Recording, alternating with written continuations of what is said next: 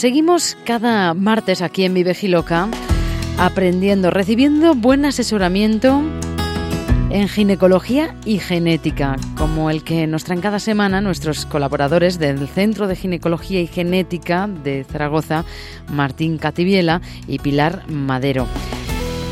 En esta ocasión recibimos ya a esta hora a Pilar Madero, genética personalizada. Buenos días. Hola, buenos días. Son muchos los programas ya, Pilar, que llevamos hablando del tema de la genética y nos sorprende la cantidad de información que podemos encontrar al respecto y el desconocimiento también general que hay en este sentido de muchos eh, temas. Hoy queríamos plantearnos hablar del consejo genético porque es importante. Precisamente esta sección se llama Buen asesoramiento y por ahí queremos ir. ¿Qué es el consejo genético? Y luego ahondaremos un poco más en eh, aquellas personas que lo puedan necesitar.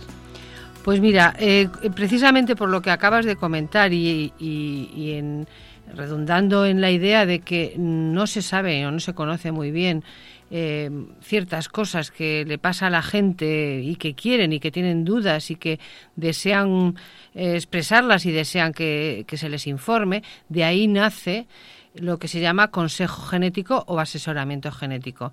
No deja de ser una consulta con un especialista ojo, digo especialista con, con, toda la connotación necesaria porque no todo el mundo conoce genética, ni tiene por qué conocerlo. Cada especialista clínico o médico conoce de su especialidad. Entonces, el consejo genético debe ser realizado por especialistas que conozcan la materia y, sobre todo, o mejor dicho, va dirigido a ayudar a las personas a conocer una situación que tienen en la familia, a, resolverles una duda, a, que ellos expliquen eh, cuál es em, el motivo por el que están mm, eh, dudando de, tener descendencia cuál es el problema que tienen en la familia y que no saben muy bien a dónde acudir. Bueno, pues todo esto es el consejo genético, una consulta donde a las personas, pacientes, familiares, se les informa, se les ayuda a comprender y desde luego a tomar decisiones que tengan que ver con, su salud, con, su salud y con la de sus eh, familiares, incluso con, con la de sus descendientes, ¿no? ¿En qué personas eh, crees tú, en qué casos, Pilar, que sería más necesario?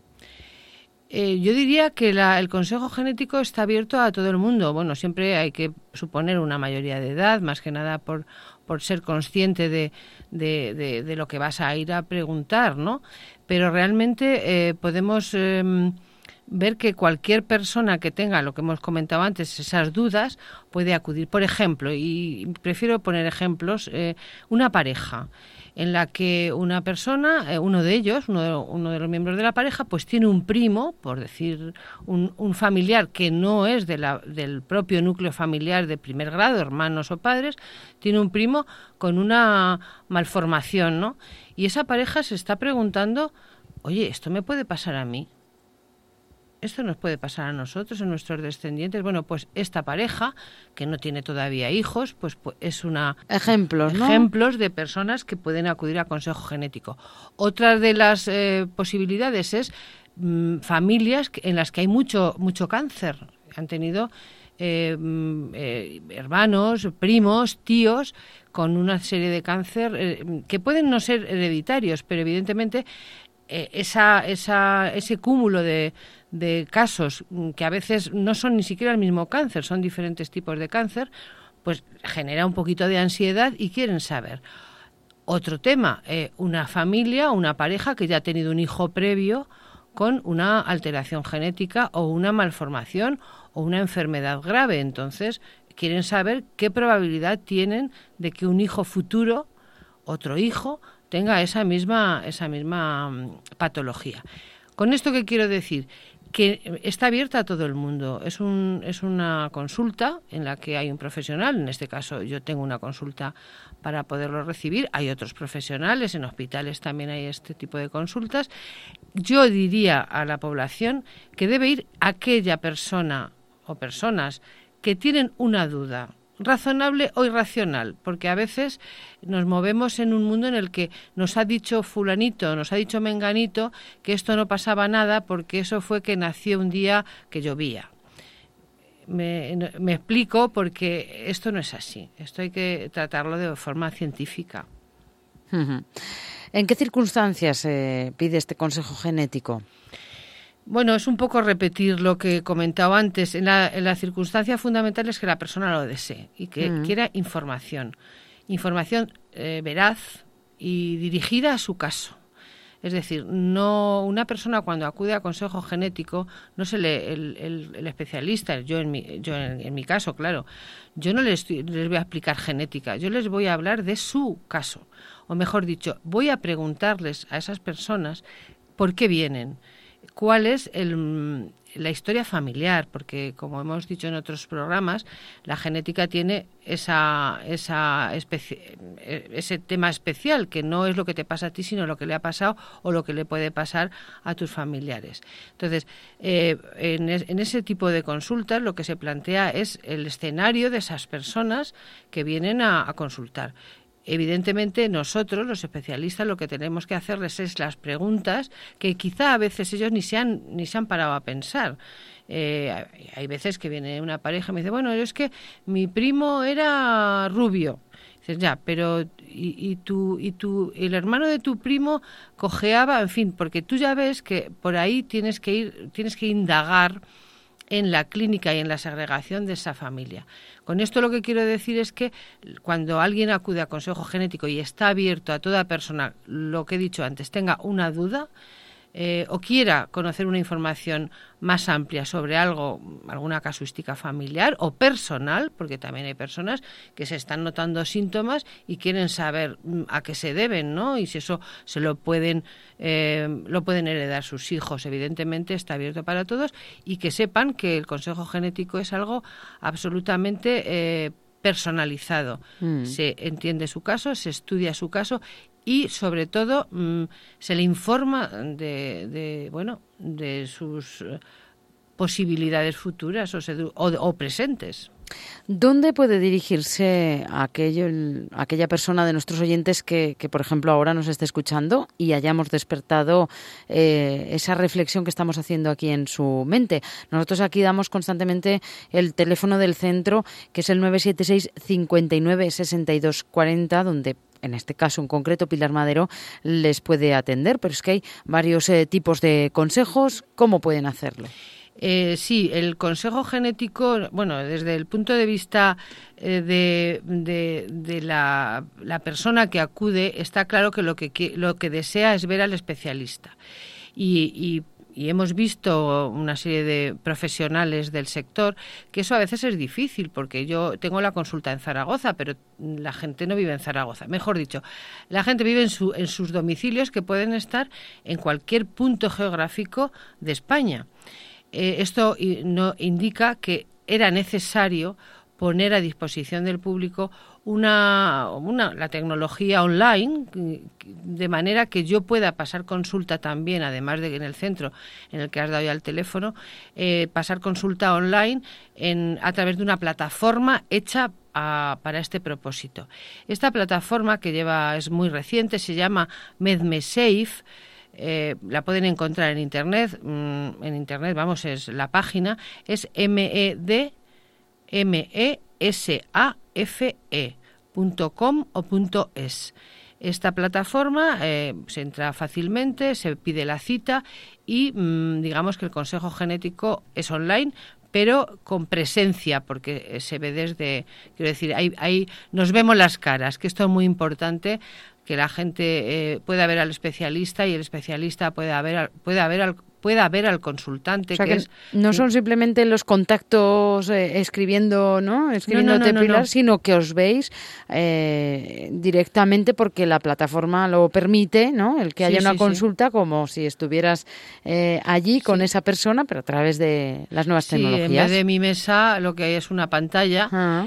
que evidentemente mm, permite vernos y sí a la vez pues consultar en cada momento todo lo que lo que lo que se pueda mm, se pueda querer por un lado o por el otro porque también el consejero genético tiene que pedirle a la persona a la consultante cosas, cosas me refiero datos, sobre todo datos familiares, porque no puedes ir a una consulta de estas sin, sin, sin una historia clínica previa, o mejor dicho, si vas con un, sin historia clínica previa, hay que investigar sobre esa historia clínica. De cualquier manera, yo les, independientemente de si hay personas eh, con una patología o no en la familia, sí que hay muchas dudas, y esto lo estoy viendo yo todos los días, de gente que, que bueno, que simplemente ha oído algo, no lo tiene muy claro, eh, quiere tener, como todo el mundo, quiere tener una vida eh, lo más sana posible y a veces pues el hecho de tener un familiar con alguna patología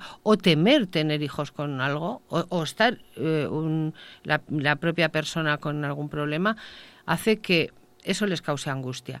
La mejor manera es consultarlo.